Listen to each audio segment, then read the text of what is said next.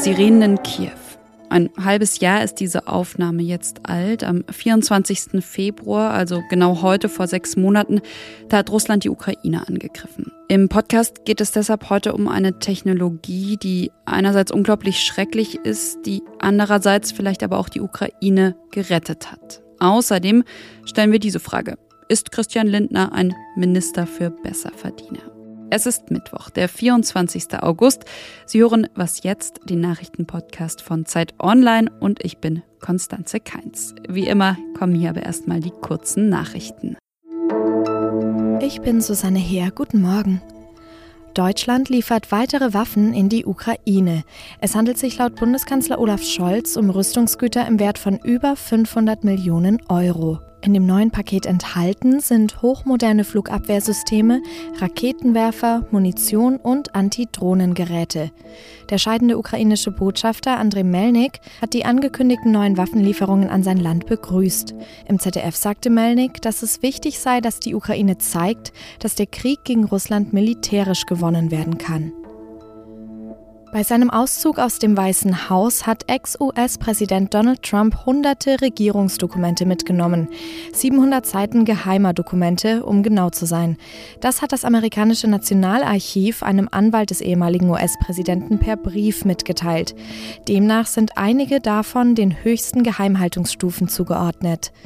Sie waren in Trumps Anwesen Mar-a-Lago in Florida gelagert. Dass Trump die Dokumente damals mitgenommen hat, könnte eine kriminelle Handlung darstellen.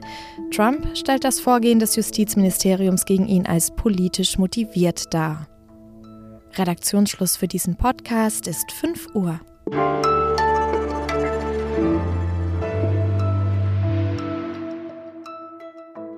Kaum eine Waffe prägt den Krieg in der Ukraine so stark wie die Panzerfaust Javelin. Javelin, zu Deutsch der Speer. Und das ist eine Waffe, die kurz vor der Invasion der Russen, genau heute vor einem halben Jahr, von den USA ja, ziemlich hastig noch in die Ukraine geliefert wurde. Mittlerweile haben sie mehr als 6500 dieser Javelins in die Ukraine geschickt. Und die Waffe, die ist zu einem Symbol für den ukrainischen Widerstand geworden. Also es gibt sogar Eltern, die ihre Kinder Javelin oder Javelina genannt haben. Es gibt Musiker, Musikerinnen, die Songs aufgenommen haben, Javelin-Songs. Und es gibt sogar Memes von dieser heiligen Javelin. Über diese Waffe, die den Krieg in der Ukraine verändert hat, möchte ich jetzt mit Johannes Böhme sprechen. Er ist Redakteur im Ressort X von Zeit Online. Hallo Johannes. Hallo.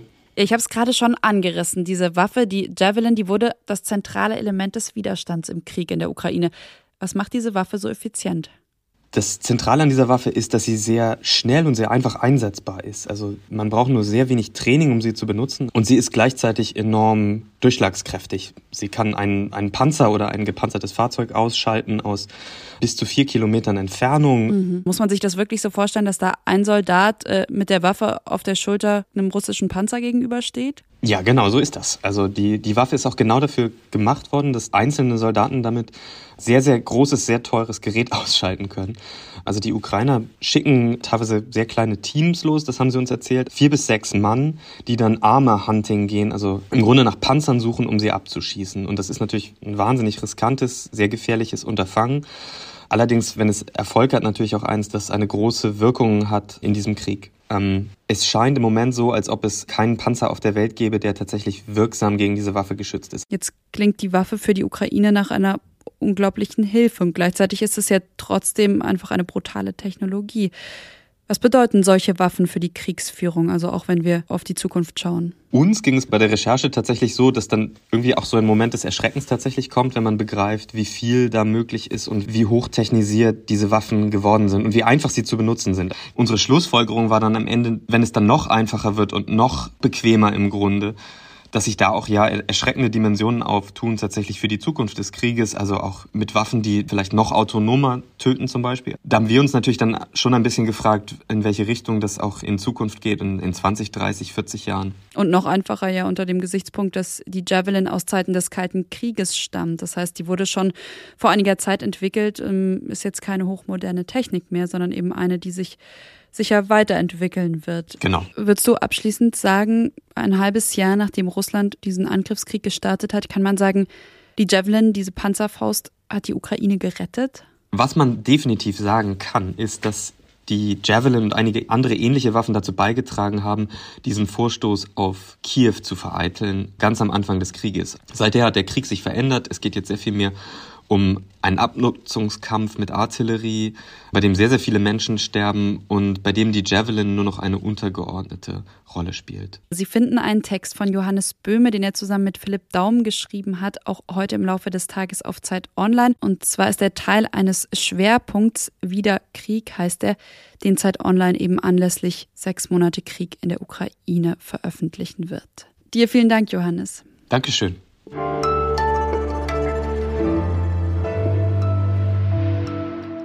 Und sonst so? T ist gleich 70 plus 0,5 e plus 15 f minus 10 s. Okay, keine kleine Mathestunde heute bei Was jetzt, sondern eine Formel, die vielleicht Ihre nächste Autofahrt mit Kindern rettet beziehungsweise sie zumindest vorab wissen lässt, wann die Kinder anfangen zu quengeln. Der britische Statistiker Dr. James Hind von der Nottingham Trent University, der hat 2000 Eltern befragt und diese Formel entwickelt, um vorherzusagen, mit welcher Wahrscheinlichkeit und nach wie vielen Minuten Autofahrt eine Frage kommt, die Sie wahrscheinlich alle kennen. Wann sind wir endlich da? Ich löse die kryptischen Zahlen vom Anfang mal auf. T, das sind 70 Minuten und damit die Zahl, die ein Kind im Durchschnitt bis zum ersten Autofahrtswutanfall braucht. Die Wahrscheinlichkeit, die verringert sich mit jeder Minute, die das Kind unterhalten wird. Das ist E in der Formel und mit Essen F. Ja, mitreisende Geschwister leider, die sind S in der Formel, die erhöhen die Wahrscheinlichkeit, dass der Wutanfall schon 10 Minuten früher kommt. Die Formel, die finden Sie in den Show Notes. Viel Spaß beim Rechnen oder einfach, das hat bei mir immer geholfen, mehr Harry Potter Hörspiele einpacken.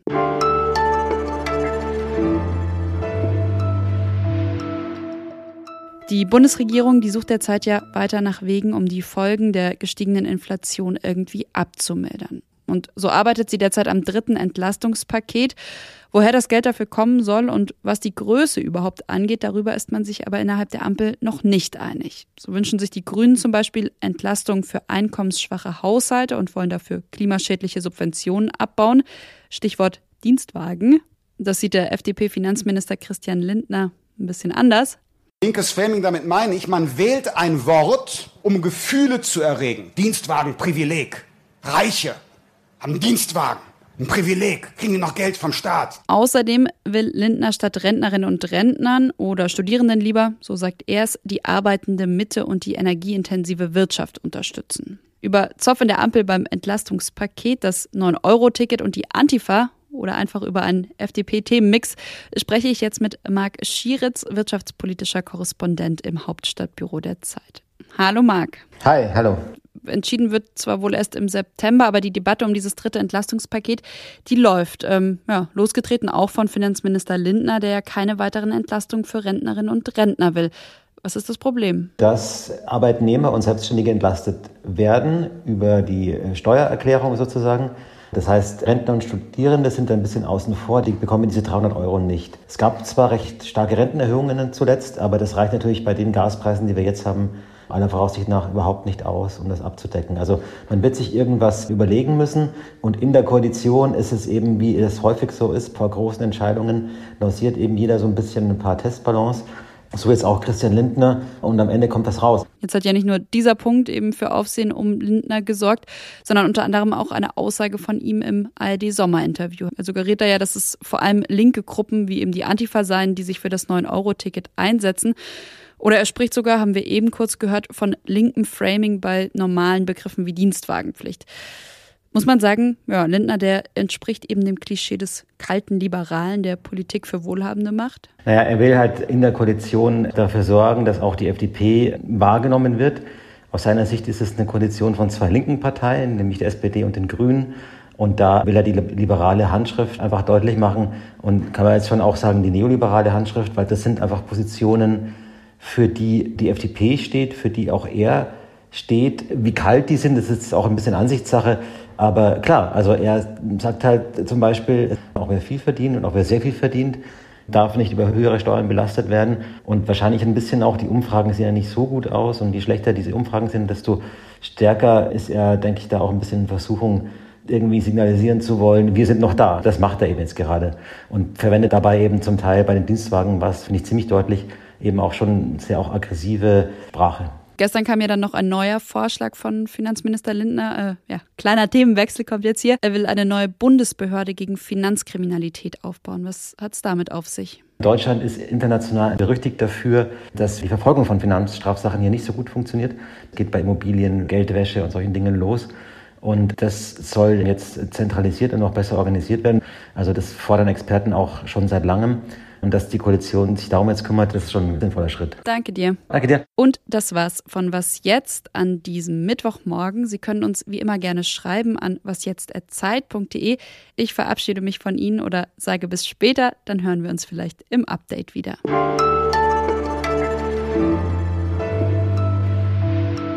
Und weil wir gerade bei Christian Lindner sind, noch ein bisschen mehr. Wurde vor der FDP-Parteizentrale demonstriert. Das waren viele linke Gruppen, Antifa zum Beispiel und andere. Und die setzen sich dafür ein, dass 9-Euro-Ticket verlängert wird.